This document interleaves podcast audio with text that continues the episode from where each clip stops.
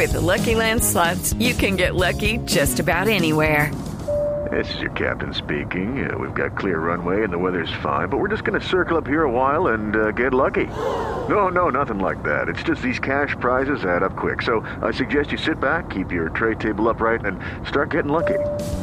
Play for free at LuckyLandSlots.com. Are you feeling lucky? No purchase necessary. Void where prohibited by law. 18 plus terms and conditions apply. See website for details. Fundarredes es una ONG que hace una muy intensa alta presencia en la frontera entre Colombia y Venezuela. Le hace seguimiento a los temas de orden público allí y le ha hecho seguimiento a la historia alrededor de Jesús Santrich, que murió en las últimas horas en el estado Apure. Dirige Fundarredes don Javier Tarazona. Señor Tarazona en Caracas, en Venezuela, muy buenos días. Buenos días, agradezco mucho a Blue Radio esta oportunidad para compartir lo que pasa en Venezuela en medio de esta emergencia humanitaria compleja. Señor Tarazona, ¿qué información tienen ustedes sobre Santrich, sobre cómo murió Santrich? Bueno, fíjate que nosotros hemos sido muy responsables y de manera independiente no hemos podido confirmar esos detalles para responder a esa pregunta.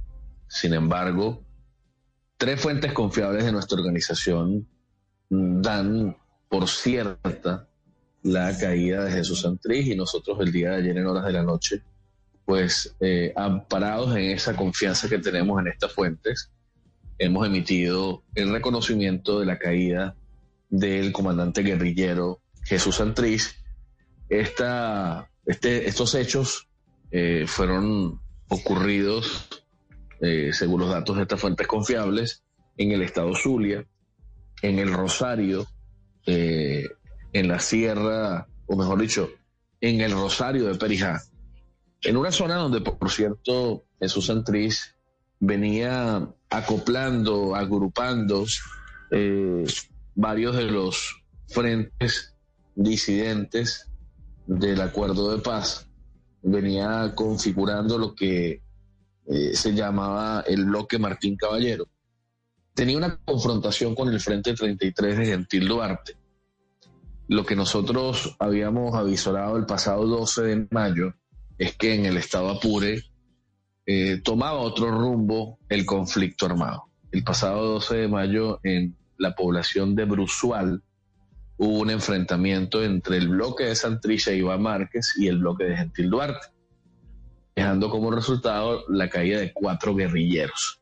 Allí mismo señalábamos nosotros la preocupación y pedíamos al Comité Internacional de la Cruz Roja y la propia alta comisionada de Naciones Unidas una misión especial porque se estaban desplazando estas fricciones y este conflicto tanto al Estado Amazonas como al Estado Zulia. En este sentido, quienes han conocido los lugares seguros donde viven los cabecillas de la FARC y el ELN son quienes hoy ostentan el poder en Venezuela. Por supuesto que eh, es evidente con esta hipótesis que hubo un acomodo, 10 millones de dólares y 3 mil millones de pesos, sin duda alguna que fueron estímulo para que quienes conocían dónde estaban estos cabecillas pudieran recoger la recompensa. Totalmente. Señor, Tarazona, la tesis de los disidentes, es decir, de los compañeros de lucha de Santrich, es que a él lo mató un operativo militar de Colombia. Y dan cuenta de la caravana y dicen que unos helicópteros amarillos entraron a esa sierra del Perijá, al Rosario. Básicamente la misma historia que usted nos está contando, pero que fue el ejército de Colombia. Y que le cercenaron un dedo, el dedo meñique tal vez, dice este comunicado de los disidentes de las FARC. ¿Usted cree que eso es posible? Yo creo que esa narrativa lo que busca es eh, dejar eh, como táctica una nueva etapa de confrontación binacional Venezuela y Colombia para distraer los problemas que se viven en, en cada una de las naciones. Este, creo que es más táctico que real, no estoy de acuerdo con esa tesis. Por el contrario, cobra más fuerza que el bloque de Gentil Duarte tiene ocho efectivos militares en este momento como prisioneros de guerra, secuestrados, como rehenes. Y sin duda alguna que quienes ostentan el poder en Venezuela, el alto mando militar, eh, quiere lavarse la cara frente a un desastroso resultado que ha habido en Sí, pero, pero señor Tarazona. Caído. Por este grupo terrorista. ¿Qué, ¿Qué lo hace a usted creer más en la hipótesis de que fueron los hombres de Gentil Duarte a que fue el ejército de Colombia? Porque quien tiene resguardado a los cabecillas de la FARC y el Ejército de Liberación Nacional es el régimen de Maduro. Quien tiene la información de, segura, la información de resguardo, la, información de protección, eh, es Nicolás Maduro. Eh, eh, es así de sencillo. Entonces, no, no es el gobierno colombiano precisamente el que, el que está metido en Venezuela controlando lo que aquí pasa. Sí. Pero, pero que lo que estamos al frente de una traición. Sí, pero sobre eso quería preguntarle, señor Tarazona. La, la teoría, la teoría que podría en este caso tener más asidero en torno a la muerte de Santrich sería que el operativo fue ejecutado por las disidencias de Gentil Duarte, pero con algún tipo de anuencia del régimen de Maduro? Es decir, eh, ¿ellos habrían entregado la información de las casas seguras en las que estaba Jesús Santrich en el? Yo creo que, que en medio de los diálogos por la garantía de la vida de los ocho efectivos hay varios temas en la mesa. Uno de esos, sin duda alguna, son los cabecillas del bloque de Santrich y Iván Márquez, que quienes han venido, insisto, mm, enfrentándose desde septiembre del año pasado. Yo quiero decirles que esta confrontación no tiene desde el 21 de marzo. El 19 de septiembre hubo la primera confrontación en el Lula, con cuatro militares venezolanos caídos, donde estas dos guerrillas, estos dos bloques se enfrentaron. El, el 31 de enero del 2021 ocurre una segunda confrontación en la Macanilla, Estado Apure, y la tercera y más prolongada confrontación se da el 21 de marzo, pero son precisamente las fricciones, las diferencias, las pugnas entre el bloque de Gentil Duarte y el de Santrich lo que hoy se está disputando en territorio venezolano para el control del narcotráfico y de la extracción de oro, diamante y coltán. Pero es decir, según esa teoría, el régimen de Nicolás Maduro entregó a Jesús Santrich a las disidencias de Gentil Duarte. Sí, sí, yo creo que cobra fuerza y, y, digamos, más convencido de esa, de esa hipótesis, de esa tesis, porque es quien nos tiene protegidos. O sea, no, no hay razón para, para tener otra, otra, otra hipótesis con fuerza, con, con, con elementos que puedan soportarlo, más allá que, insisto, quienes han resguardado a estos cabecillas son quienes hoy ostentan el poder en Venezuela. Sí, pero ¿por qué peleaban concretamente Gentil Duarte y Jesús Santrich? Es decir, dice usted que por el control del narcotráfico, pero ¿cuál control? ¿De qué rutas? ¿Hacia dónde? ¿Y, qué era lo que estaba en juego como para haber trasladado semejante pelea a tres estados venezolanos como Apura, Zulia y Amazonas y para haber terminado precisamente en, el en, la, en la muerte de Jesús Santrich? Bueno, no olvidemos que en Venezuela ha habido una facilitación de una buena cantidad del territorio con pistas clandestinas. Estas pistas clandestinas garantizan el tráfico de droga a los carteles más importantes del mundo. Ya no solo en Venezuela hay pistas clandestinas que de hecho nosotros en investigaciones públicas están en nuestra página web, hemos denunciado, sino también incluso el procesamiento y, el cultivo de droga. Señor Tarazona. Y, y sin duda alguna que que después de haberse desligado del acuerdo de paz entre y Márquez han querido, digamos, asumir el control de los negocios en territorio venezolano. Si es el gobierno venezolano el que sirvió la, la cabeza de Santrich, que es su tesis, señor Tarazona, ¿lo mismo le podría pasar a Iván Márquez? No tengo duda, no tengo duda que en este momento Iván Márquez tiene que estar eh, claro de que no puede confiar ni en su sombra y menos en el régimen de, Maduro que en este momento tambalea para tratar de garantizar un resultado distinto al que ha tenido en este momento en el Estado Apure. Sí, ¿usted sabe algo con Santrich? ¿Cuántos otros hombres de las FARC o disidentes de estas FARC murieron? Mira, eh, estos eh, cabecillas de, de la FARC y del ELN se hacen acompañar siempre de bloques de, de unos 10 a 20 hombres en su círculo de seguridad más pequeño.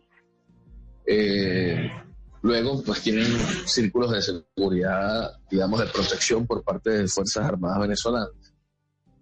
Me refiero a la Armada, al DIGESIN, a organizaciones como estas que digamos, instancias como estas de las Fuerzas Armadas que los protegen. De hecho, nosotros estamos avanzando en una investigación de las casas seguras en Venezuela y son prácticamente siete entidades del país en las que estos cabecillas se mueven en casas seguras. Y bueno, con toda una estructura que, con el favor de Dios, estimo que en los próximos días hagamos público. Sí. Señor Tarazona, sin duda hoy, y lo entrega así la información de inteligencia, Iván Márquez y Jesús Antrich son o eran, al menos según su teoría, aliados estratégicos de Nicolás Maduro, del régimen de Nicolás Maduro hasta hace muy pocos días. ¿Eso cambia de fondo por la presencia de Gentil Duarte en Venezuela? ¿Es la amenaza de Gentil Duarte la que hace cambiar la correlación de fuerzas? ¿O el régimen de Maduro ahora tendrá como mejores amigos a las disidencias de Gentil Duarte? ¿Cómo será la reconfiguración de los grupos ilegales en Venezuela según esta hipótesis suya? No, yo creo que Gentil Duarte es un adversario natural. Yo creo que esta entrega, este acomodo, esta traición tiene más sentido en relación a la liberación eh, de los ocho rehenes, más que, que un tema de acomodo de grandes acuerdos, ¿no? Yo creo que está claro que desde el mes de septiembre se viene buscando desplazar el bloque de Gentil Duarte en Venezuela. Y realmente si ha habido una confrontación de las Fuerzas Armadas con, con un grupo irregulares con el bloque de Gentil Duarte. Por el contrario, con el bloque de, de Santrich y de Márquez y el propio Ejército de Liberación Nacional, que tengo que decirlo, es la, es la guerrilla con más presencia binacional eh, en Venezuela y la más fortalecida en el país.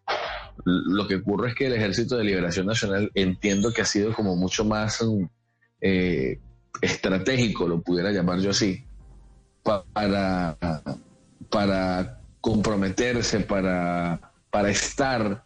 Creo que ha buscado eh, evitar las fricciones y tratar de convivir con los actores que pueda encontrar en cada una de las regiones.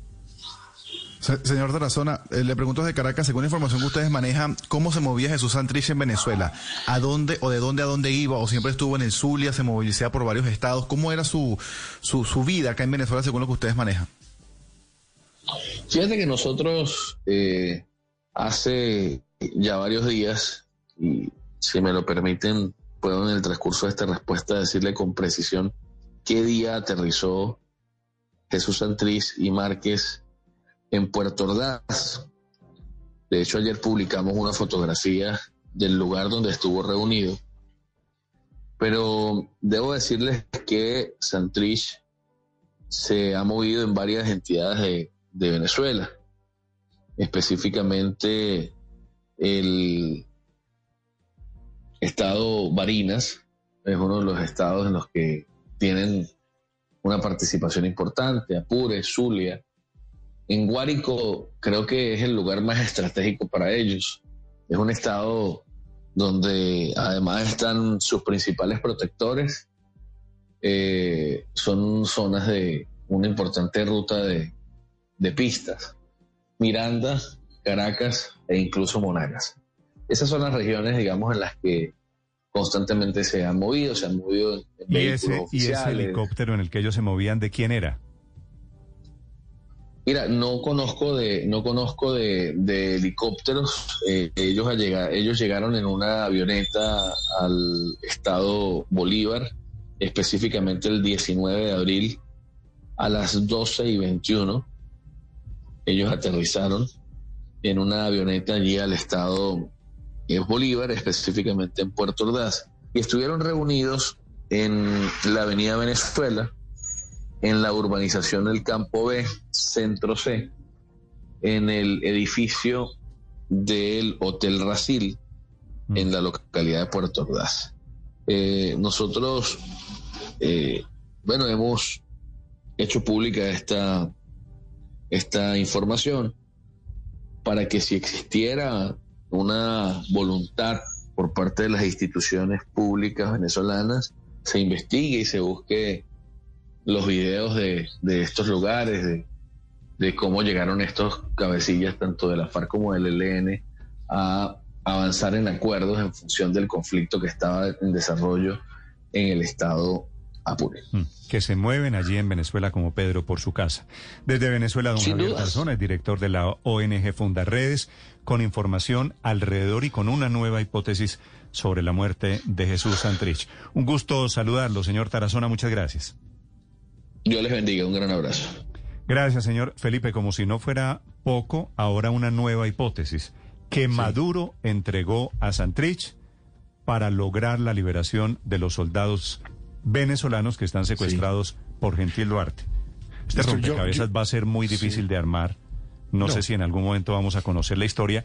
¿Por qué es difícil que haya una voz oficial sobre cómo murió o quién mató a Jesús Santrich? Step into the world of power, loyalty, and luck. I'm gonna make him an offer he can't refuse. With family, cannolis, and spins mean everything. now, you wanna get mixed up in the family business. Introducing The Godfather at ChumbaCasino.com. Test your luck in the shadowy world of The Godfather slot. Someday, I will call upon you to do a service for me. Play The Godfather now at ChumbaCasino.com. Welcome to the family. No purchase necessary. VGW Group. Void where prohibited by law. 18 plus. Terms and conditions apply.